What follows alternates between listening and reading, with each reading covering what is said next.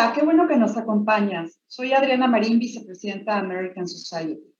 Como sabes, estamos haciendo esfuerzos muy, muy importantes con grandes aliados para poderte traer contenidos interesantes de actualidad y que aporten en tu día a día.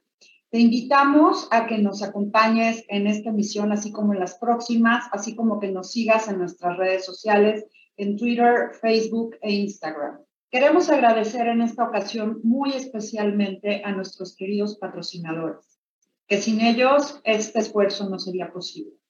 Gracias inmensas a Dow, La Moderna, Iguay, 3M, Constellation Brands, Axalta, American Express y Honeywell. Gracias nuevamente. Disfruten esta transmisión. Los saluda Larry Rubin, presidente de la American Society.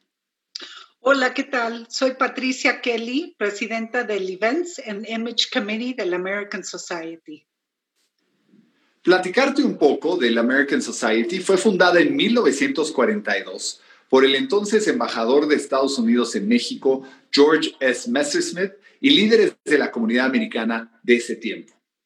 El American Society a lo largo de los años ha venido haciendo una serie de eventos apoyando a la comunidad, eh, trayendo a mexicanos y americanos para que estén más eh, comunicados y verdaderamente construyendo puentes de amistad, de relaciones entre mexicanos y americanos, entre México y Estados Unidos. Hoy la comunidad americana son dos millones de norteamericanos viviendo en México, miles de empresas creando empleos para mexicanos y mexicanas y cientos de organizaciones lucrativas apoyando a la comunidad en la República Mexicana.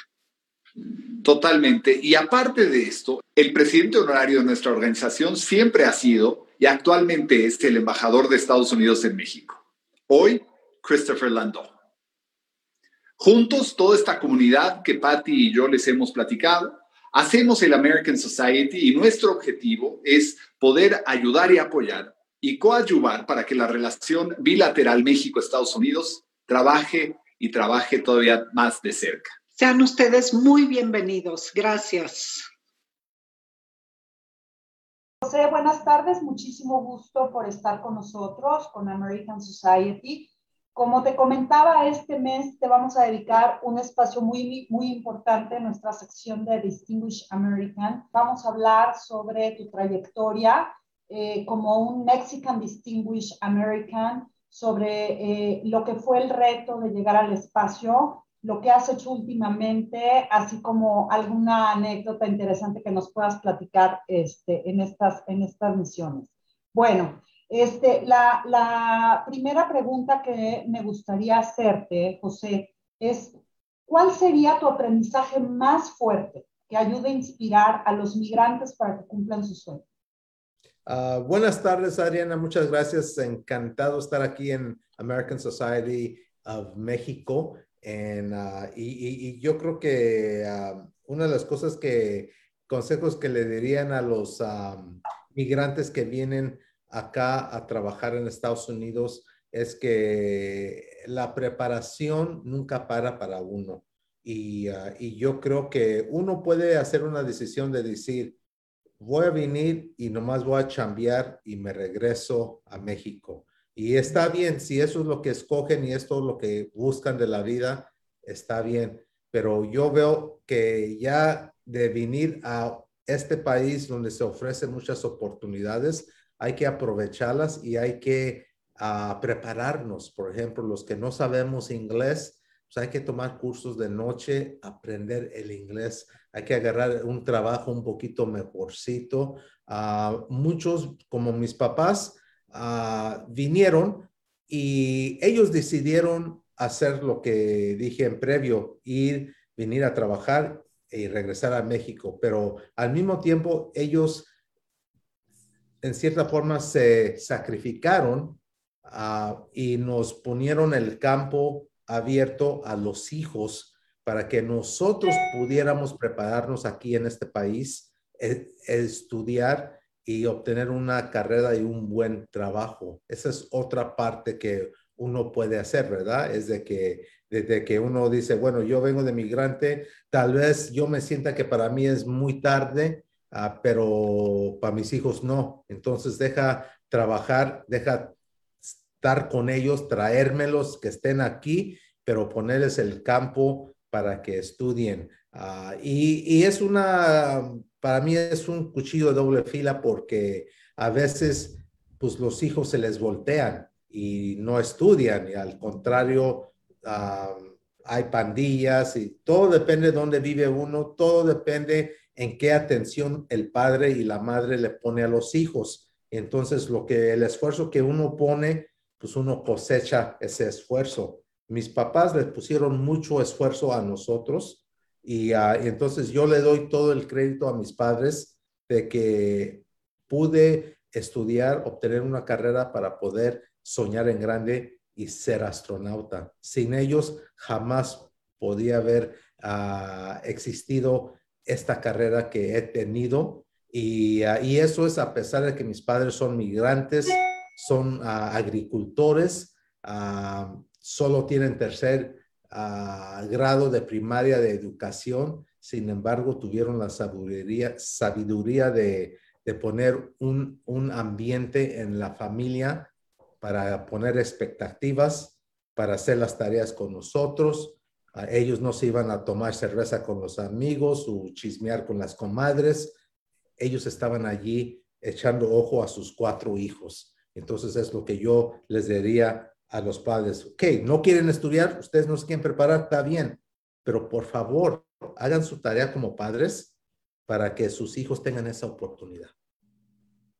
Qué orgullo, qué orgullo deben sentir tus padres, qué satisfacción y qué privilegio haber tenido unos padres tan dedicados.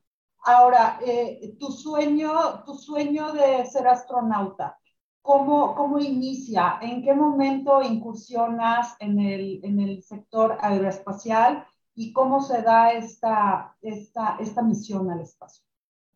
Sí, bueno, pues uh, yo, yo desde pequeño yo crecí en la era de la época de Apolo y se hablaba mucho de cohetes, de hombre en la luna. Y luego también había pues uh, programas en la televisión que se llamaba Star Trek, las series de televisión, Lost in Space, todos con temáticos del espacio, ¿no? Y entonces, pues yo, yo fascinado con el espacio, Ah, mi maestra me regaló un libro de, el, creo que se apellida, todavía lo tengo aquí, eh, se llama La Tierra, la Luna y las Estrellas.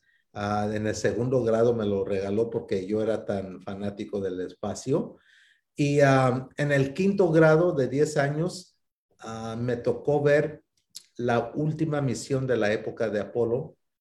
es cuando miré al último hombre que ha caminado en la luna. Fíjate, no hemos regresado a la Luna ah, desde que yo tenía 10 años. Era la última misión, Apolo 17. Era el astronauta Gene Cernan caminando en la superficie de la Luna.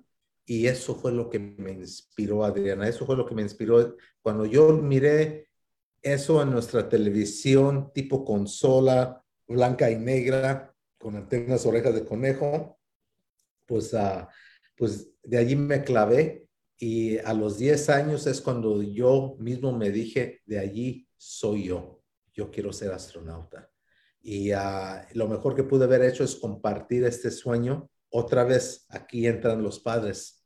Compartí ese sueño con mi papá y ah, ya cuando nos íbamos a acostar, en vez de irnos a la cama, me lleva a la cocina y yo esperaba que me iba a sentar a regañarme, a aplastar el sueño, porque era algo de un niño campesino soñando querer ser astronauta. Yo realmente esperaba que me iba a decir, oye, corta tus alas, deja aterrizarte porque esto es lo que puedes hacer y no más esto. Al contrario, él alimentó ese sueño. Él me empoderó en creer. Me dijo, yo creo que sí puedes hacerlo. Me dijo, yo creo en ti. Sabes que para un niño de 10 años, cuando un padre o una mamá le dice que sí puedes, es la magia del empoderamiento que de repente te dicen, sí puedes. Y tú como niño compras la idea. Y dices, si dicen mis papás que sí puedo, es porque sí puedo y lo voy a hacer. Y con eso, eso fue el catalyst para arrancar ese sueño.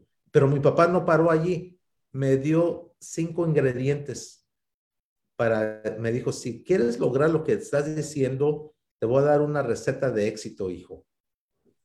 Cinco ingredientes, muy simple, me dijo. Dijo, primero, define tu meta. Segundo, reconoce qué tan lejos estás de ella. Tercero, crear una ruta de donde sabes dónde estás a donde quieres llegar, porque tienes que saber el camino. Le dije, ¿cuál es el cuarto, papá? Dijo, educación.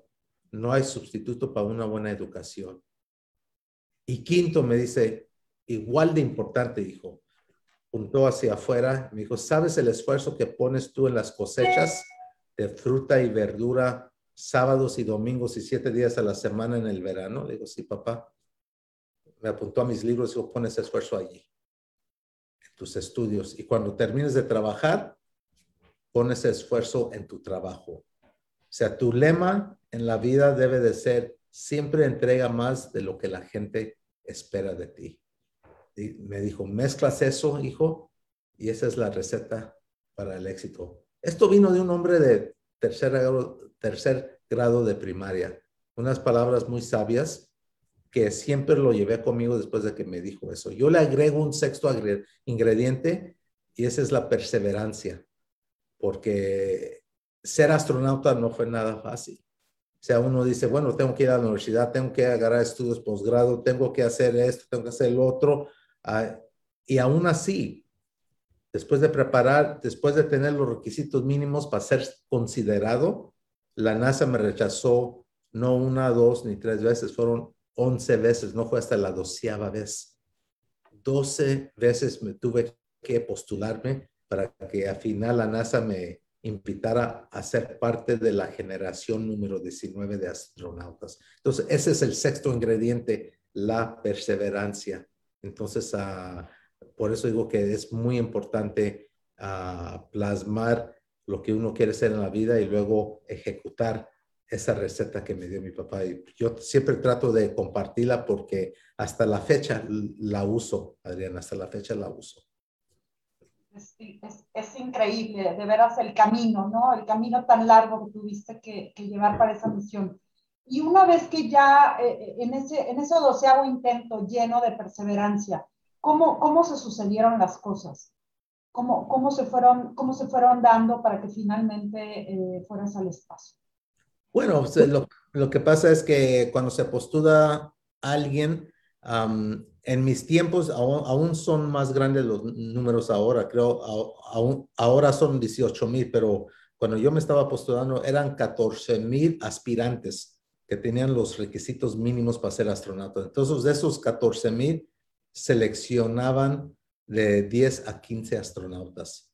Entonces, por eso es que duré tanto en ser seleccionado, porque había mucha gente muy bien capacitada para ser astronauta.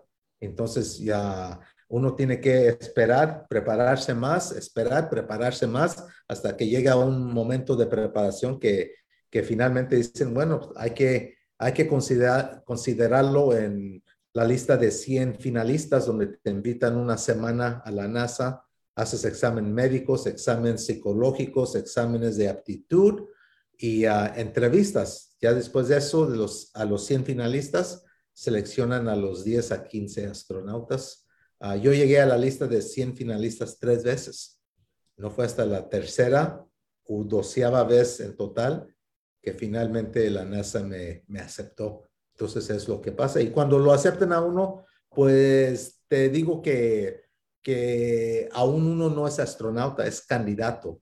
Tienes que entrenar, tienes que entrenar para, para certificarte a que te puedan asignar a una misión. Entonces te enseñan a pilotear jets, te enseñan a operar y pilotear el transbordador, te enseñan operar la Estación Espacial Internacional, te enseñan cómo hacer caminatas, lo hacen bajo el agua en una piscina profunda, en fin, muchas cosas que te enseñan y tienes exámenes escritos, exámenes orales y exámenes uh, vía simulaciones de fallas uh, cuando estás uh, despegando en forma simulación, estás en órbita y estás aterrizando, te ponen fallas de todo y uno los tiene que solucionar y pasar esos exámenes. Haciendo todo eso y, pasas, es como dos años Ah, ya te dan tus alas de astronauta y ahora sí eres considerado astronauta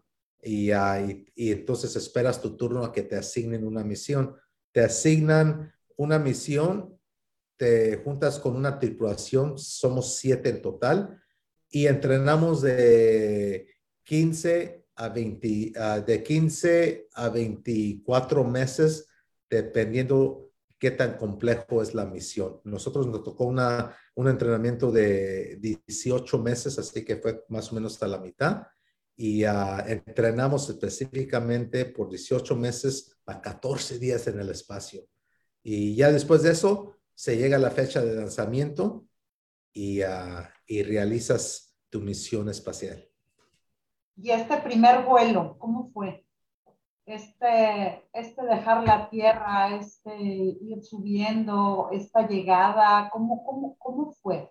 ¿Cómo, es algo, algo muy bonito. O sea, el viaje nomás dura ocho minutos y medio, te vas de 0 a 25 mil kilómetros por hora en ocho minutos y medio. O sea, pues es algo bastante, uh, bastante uh, uh, impresionante. Y te, pues, las fuerzas G en tu cuerpo tienes que estar en buenas condiciones y todo eso, pero sí, es algo muy bonito. No, ya me imagino. Este, antes de, antes de, de hacerte dos preguntas más, Patti, querida, este, algo que quieras eh, comentar, preguntarle a José. Muchísimas gracias, Adri y José, pues impresionante todo lo que nos comentas. ¿Tú qué postura tienes para los jóvenes que se preparan en el extranjero y, que tienen el sueño de regresar a su país para contribuir, por ejemplo, en la industria aeroespacial y, que, y cómo ves a México eh, en esas condiciones para, para, el desarrollo de la industria este, aeroespacial.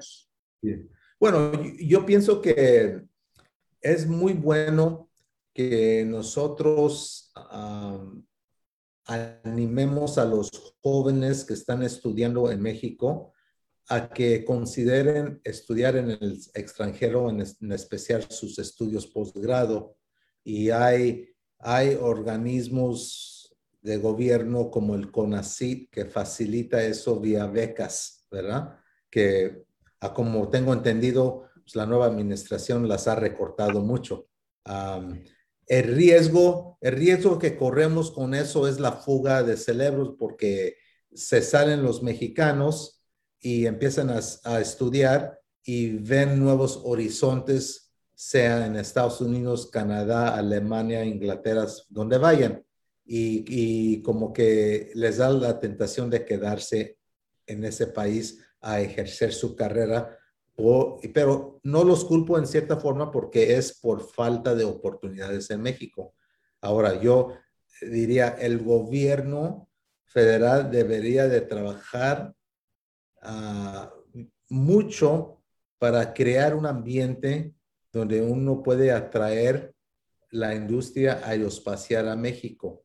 Ahora, hay una industria aeronáutica ah, de aviones y todo muy fuerte en áreas como Querétaro, ah, tal vez uh, Tijuana, uh, pero, pero no, Mexicali también, pero no, pero realmente no es aeroespacial, es aeronáutica. Entonces hay que, hay que atraer la industria aeroespacial acá. ahora, lo que sí sé es que hay un esfuerzo para, o sea, pues está la Agencia Espacial Mexicana que promueve eso, pero tiene Ah, ah, yo, diría que por parte de su presupuesto, pues no pueden hacer mucho. Entonces hay que hacer colaboraciones ah, con el sector privado, el gobierno, universidades, para crear ese ambiente donde las empresas vean atractivo establecerse en México. ya estableciendo en México se crean los empleos que se requieren estos estudiantes que se van al extranjero para que puedan regresar a un puesto que sea bien pagado y que, y que puedan poner a trabajar todos los conceptos que aprendieron en sus estudios posgrado. Entonces, es lo que yo digo se necesita que hacer. Muchas gracias, José. Sí, definitivamente falta apoyo y ojalá que poco a poco este país se pueda ir posicionando en ese, en ese sector. Gracias. Adelante. José, ¿tú sigues colaborando de alguna manera con la NASA? Sí, sí, sí, sí, sí, yo, yo, yo siempre estoy uh, cerca con la NASA, me hablan para dar unas opiniones o servir en una reunión para, para revisar cosas. Y, uh, y, sí, la asociación uh, allí todavía está con la NASA. No trabajo con ellos en, en, el aspecto de que soy empleado de ellos, pero sí los asesoro en, en varios temas. No, sin duda, súper relevante la asesoría en base a la experiencia que tienes. ¿Y, y, y qué, ha, qué, ha, hecho José Hernández en estos años después de, después de, esta, de estas misiones, después de ya estar como más, más, más aterrizado en la tierra? ¿Qué ha hecho, qué ha hecho José Hernández? Sí, bueno, yo, yo, um, yo me salí por, uh, de la NASA después de mi primer vuelo y mucha gente me dice, oye, tanto esfuerzo, tanto que trabajaste y después de ir a volar una vez, ya te sales de la NASA. ¿Por qué? ¿verdad? La gente dice, estás loco, que 12 veces y estás saliendo muy rápido. Y, uh, y sí, uh, yo estoy de acuerdo con eso. Fue una de las decisiones más difíciles de mi vida, porque te cuento, Adriana, que, que en cuanto aterricé, después de mi misión, se anunció que iban a jubilar la flotilla de transbordadores. Son tres los que teníamos, el Discovery, el Endeavour y Atlantis. Pero al llegar yo del espacio, dijeron, ¿qué creen? Ya nomás quedan cuatro vuelos y después de estos cuatro vuelos, los transbordadores se van a museos. Se va, se va a acabar el programa Space Shuttle. Y nosotros asignamos las misiones como cinco misiones por delantado. Entonces, a regresar, quedaban cuatro. Yo sabía que ya no me tocaba otra misión espacial en el transbordador. Y uno dice, bueno, está bien, no pasa nada, deja esperar, deja esperar para la próxima misión, uh, cuando Estados Unidos tenga su, su nueva nave espacial, porque van a, anunciaron que a jubilarla van a construir una nueva nave. Y pero yo me puse a estudiar, ¿cuándo fue la última vez que la NASA hizo esto y cuánto fue el, el gap entre los, los dos cohetes? Y me puse a, ver y fíjate que fue 1970, cuando yo tenía 10 años, la última misión de Apolo 17, 1972, fue cuando voló el último Apolo. Y luego anunciaron que iban a cancelar ese programa iban a, poner un nuevo cohete que se llamaba Space Shuttle. Pues Space Shuttle no vino en línea hasta 1981, o sea, nueve años y medio después. Entonces yo me puse a hacer la cuenta y dije, bueno, estamos en 2012, nueve años es 2021. Ah, es mucho para estar allí y luego ya voy a tener una edad donde cualquier cosa me puede votar de la misión por razones médicas, ya que uno está entrando otra edad, otra etapa de la vida, pues eh, no falta que sea el colesterol, los ojos, el corazón, la presión, azúcar en la sangre, lo que sea, puede, cualquier cosita que tengas mal, estás suspendido de actividades hasta que se arregle. Sí se puede arreglar, si no se puede arreglar, indefinitivamente suspendido, no te pueden asignar una misión. Y dije, no falta que espere 10 años y cuando esté listo, me van a decir, ah, ¿qué crees? No puedes porque tienes esto. Y dije, híjole. Entonces, había otra forma de ir al espacio. La otra forma es ir con los rusos. con los rusos, porque Rusia tiene, tiene el cohete Proton y el Soyuz cápsula que seguía yendo a la estación espacial durante todos estos años que Estados Unidos no tenía uh, cohete. Rusia le cobraba a Estados Unidos para mandar sus astronautas al espacio, a la estación espacial. Entonces yo fácilmente podría haber tomado esa ruta y me tocaba porque me tocaba porque yo en mi vida previa cuando trabajaba en para el gobierno americano, yo viajaba mucho a Rusia. Yo viajé 25 veces, trabajé en el área de Nuclear Non-Proliferation, aprendí ruso, ya pues ponemaya parruski yezik, así que yo era uno de los candidatos ideales que ya me estaban asignando. Pero el detalle está aquí. El detalle es que yo tengo cinco hijos y ya estaban viniendo a la edad donde yo considero muy crítica la que es teenage years, los, los, años adolescentes. Y tengo dos varoncitos y tres niñas y, y entonces el entrenamiento con los rusos eran tres años, donde el 80% tenías que pasarlo en Rusia. Y luego tenías que tomar una misión de seis meses continuos en el espacio y luego viajar seis meses uh, distribuyendo todo el aprendizaje que hiciste durante esa misión a los investigadores que tienen experimentos allí en el espacio. Entonces, eran cuatro años donde el 90% del tiempo iba a estar yo fuera de casa. Y mi mayorcito tenía 15 años, mi niña tenía 13, 12, 10 y siete. Y yo dije, este es el tiempo. Y dije, hice cuatro años, el de 15 ya iba a tener 19. Ya todo un hombre. Dije, voy a perder toda la adolescencia, voy a perder todos los juegos de béisbol, los juegos de soccer de mis niñas, de Boy Scouts y todo. Y yo dije, me convencí, fue la decisión más difícil de mi vida, pero yo me convencí que tendría que escoger la familia primero que, que ser egoísta y decir, ah, voy al espacio otra vez. Ah, yo no quería arriesgar uh, el descuidar a mis hijos porque creo que mi esposa estaba haciendo un buen papel hasta la fecha, pero yo creo que era injusto esperar que mi esposa sea la carga de ser el papá y la mamá durante mis entrenamientos de cuatro años para ir otra vez al espacio y es cuando dije, hasta aquí llego, Muchas gracias, NASA, ya que jubilaste los transbordadores. No puedo entrenar aquí e irme a la casa cada día. Entonces, yo creo que yo no quiero cambiar el, el, ah, el, esquema de cómo estoy criando mis hijos y yo creo que debo de estar aquí con ellos y por eso dejé a la NASA. Entonces, una decisión bastante, bastante difícil.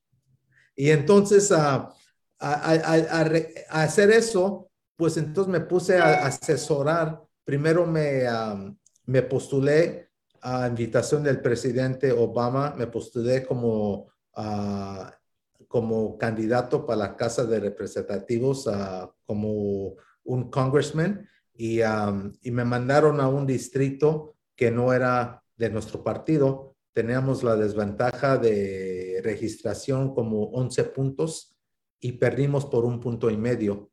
Y entonces después de eso, eso fue a finales de 2012.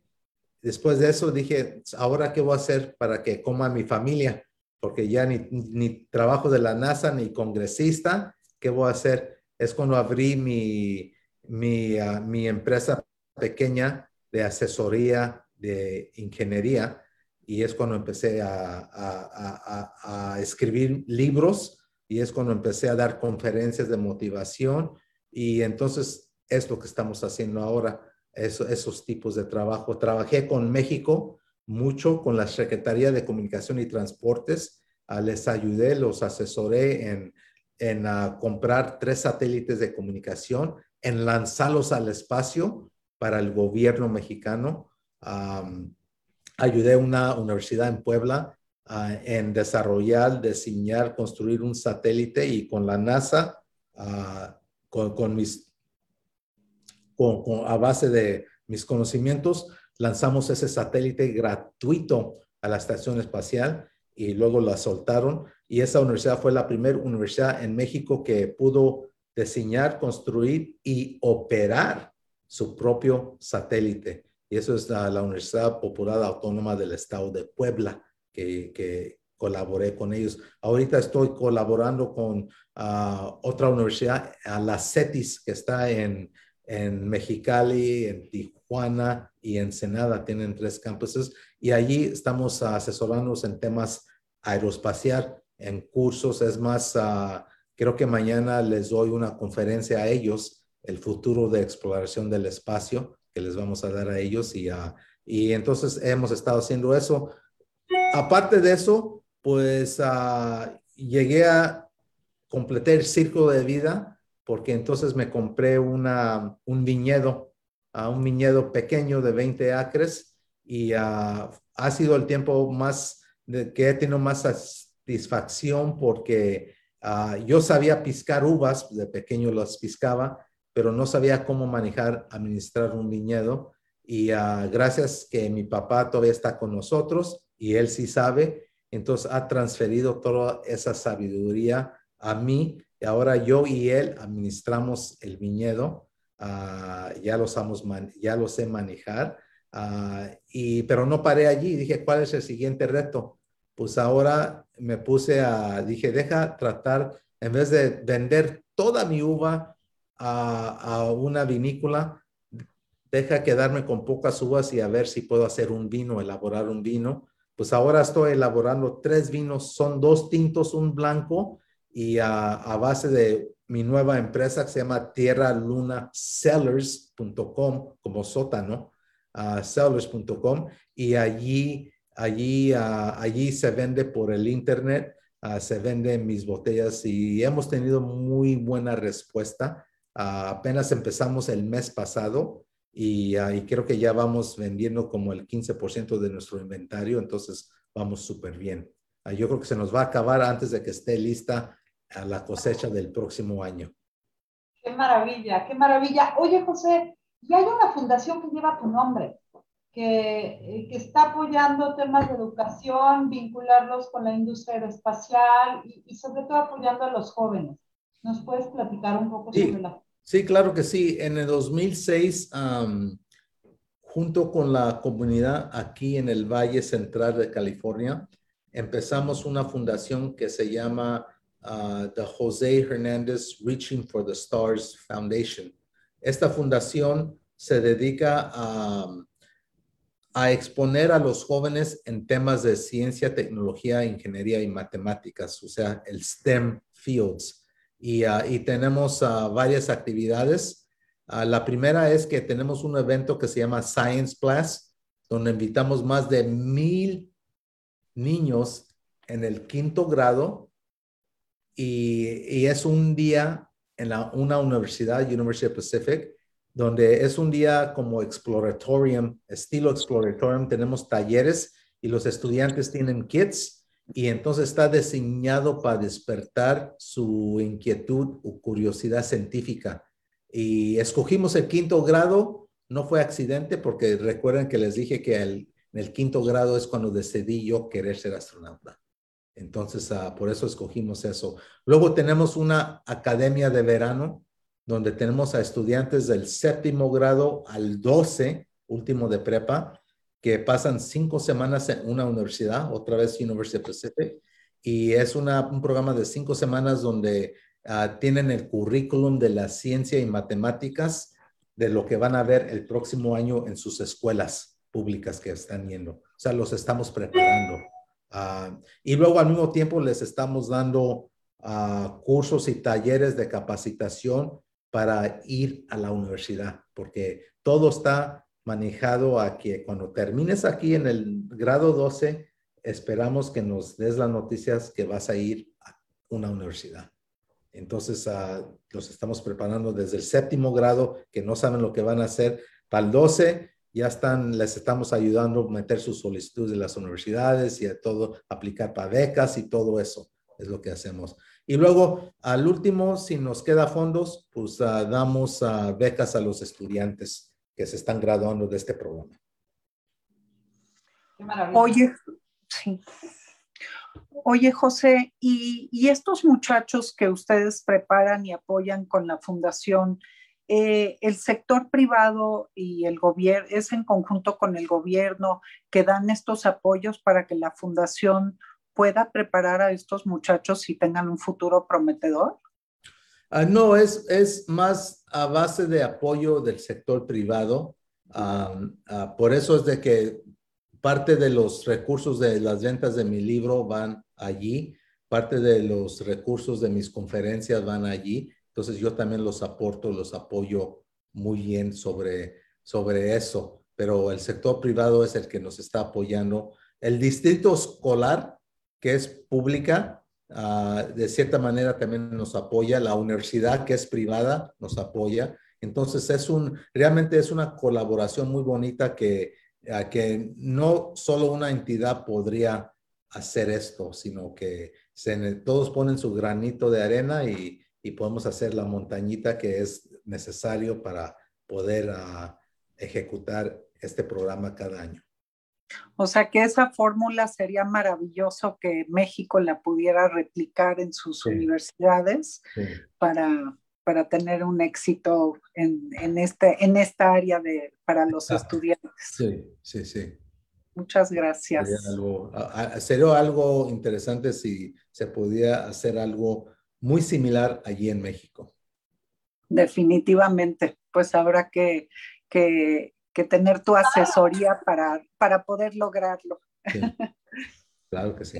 José, este, fíjate que esta conversación que estamos teniendo, que, que, que, se va, que se va a publicar y de la que vamos a hablar antes de que termine junio, que es este mes de, mes de los padres, realmente es una historia muy, muy inspiradora, tanto la, la, la sabiduría de tu papá, el cómo saberte guiar ahora a la decisión de vida tan importante que tomaste ese cambio en tu carrera espacial por precisamente dedicarte a tus hijos, ¿no? El vivir esta vida, el acompañamiento a tus hijos, cosa que de verdad, qué privilegio, qué privilegio de tus hijos tener un papá así. Este, para, para concluir con, con esta conversación, que yo no quisiera que terminara, pero bueno, sabemos este, la cuestión de tu agenda tú, tú tienes hijos eh, teenagers, ¿no? Eh, eh, los mayores ya por convertirse adultos. Si fuera la audiencia, porque en American Society tenemos también mucha gente joven que nos sigue, ¿qué consejo le darías a estos jóvenes miembros de American Society tal como le darías a tus hijos? Pues sí, yo siempre, yo tomé una página de mi papá y siempre he empoderado a mis hijos en creer que todo es posible. Ahora, ellos tienen un papá astronauta, así que la presión está más, como que está más pesada para ellos, ¿verdad? Pero yo siempre les dije, ustedes, yo, la única expectativa que tu mamá y yo tenemos de ustedes es de que me van a terminar una carrera ah, de licenciatura y ya, estudien lo que estudien. Si hay una carrera de cómo tejer bajo del agua y es lo que les encanta, adelante. Suerte encontrar trabajo en eso, ¿verdad? Pero adelante. Yo lo único que quiero es una licenciatura. Era el único requisito que les he puesto yo a mis hijos. Le dije, pero se vale soñar en grande. Ahora les cuento que mi hijo mayor, uh, no nomás agarró su licenciatura, tiene dos maestrías y está terminando su doctorado en Purdue en ingeniería aeroespacial. ¿Por qué? ¿Y por qué fue a, Purdue? Él me dijo que él hizo una lista de todos los astronautas que han, ah, que la NASA ha seleccionado y de qué universidad se egresaron. Y Purdue es el que ha producido más astronautas, incluyendo el primer hombre que caminó en la Luna, Neil Armstrong. Entonces, por eso él escogió a Purdue. Y ahora, este año termina su doctorado y se va a trabajar a la NASA o en el sector aeroespacial a, ver dónde le toca, pero él está contento porque él también quiere ser astronauta, tiene 26 años, pues tiene toda su vida adelante para poder lograrlo. Tengo otra hija que se, se terminó de Loyola Marymount University en Business Management y uh, trabaja por una empresa de vitaminas. Es también influencer. Yo creo que hace más dinero en su TikTok que en su carrera. Entonces, adelante, es, es, es, es ella le talonea en diferentes formas y, y, y, como que está teniendo bastante éxito. Tengo otra hija en Data Science, una carrera en STEM, agarrando su maestría. Y luego tengo otros dos que van a entrar a la universidad también en ingeniería. Así que estamos, yo creo que vamos bien. Y, lo que yo le diría a los, a los ah, jóvenes es de que, oye, no tengan miedo en soñar en grande, uh, pero también hay que poner ese esfuerzo, hay que poner ese compromiso, porque nada va a caer del cielo. Yo, yo siempre he dicho que entre más me preparo, más suerte tengo. Y así es como debe de ser, porque realmente no es suerte, es la preparación que te abren las oportunidades. Así que no le tengan miedo al estudio, uh, échenle ganas y, uh, y crean que si, si la universidad los aceptaron es porque sí pueden terminarla. Así que adelante perseverancia y preparación, ¿no? Como dices, para tener, para tener más suerte en la, en la vida. Este, entonces, ah, ese, es, ese es el mensaje, este empoderamiento que te dieron tus, tus papás, tu papá. Este, acabo de ver tu, tu, tu, foto en Twitter de este, de este domingo. Felicidades. Ah, el Día de los Padres, sí. Ahí lo felicité por el Día del Padre. Felicidades a ti, José, de verdad, por, por ese papá que tuviste, por ese papá que eres y por seguramente lo buenos papás que van a ser tus hijos. De verdad, eh, qué privilegio conversar contigo. Eh, nos gustaría más adelante conversar sobre, eh, más específicamente sobre tu fundación, para ver de qué, de qué manera podemos hacer sinergia y también una plática dedicada a tus vinos. si te parece bien, para que platiquemos a mayor profundidad Patti, no sé si quieras este, preguntar algo más a José, comentar algo con él. Pues más que nada, agradecerte, José, tu generosidad, porque regalarnos tu tiempo es el mejor regalo que, que uno puede recibir y escuchar tu historia, como siempre, ha sido fuente de motivación y de inspiración. Y yo sé que muchos jóvenes que escuchen y también padres de familia, vamos a, a sentirnos muy, muy inspirados por, por, lo que tú nos, nos compartes. Y nuevamente, thank you for being so generous with your time. And we hope to see you soon. Claro and sí. we hope y probar tus vinos y decir salud. Okay, está bien. Muchas gracias. Y sí, podemos dar esas dos, um, esas dos entrevistas uh, y um, y también les quiero dar la primicia de que vamos a hacer una película con Netflix uh, sobre mi vida. Y eso se va a filmar, yo creo que en marzo del próximo año. Ya Netflix contrató una directora mexicana, fue lo que me encantó. Uh, es nada menos que Alejandra Márquez Bella. A Bella. Uh, ella dirigió Las Niñas Bien. Mm la película Las Niñas Bien.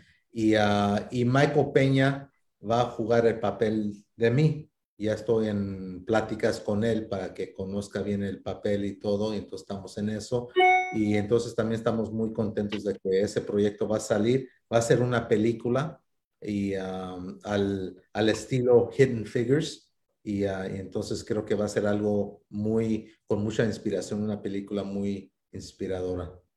Qué maravilla, qué maravilla. Más que, más que merecida. Y José, este, como decía Patti, gracias por inspirar a los jóvenes oye, y también a las no tan jóvenes. Este, gracias por inspirarme en mi rol de, de madre de un, de un, muchacho de 19 años que justo está por empezar la universidad. Ya, ya quiero que escuche estas palabras tuyas, esta conversación. Y bueno, este, quedamos en contacto contigo. Esta es tu casa siento que estás en casa, este, un privilegio nuevamente. Cuídate mucho y nos mandamos. Gracias. Muchas gracias, Adriana. Gracias, ¿eh? Entonces, estamos en contacto.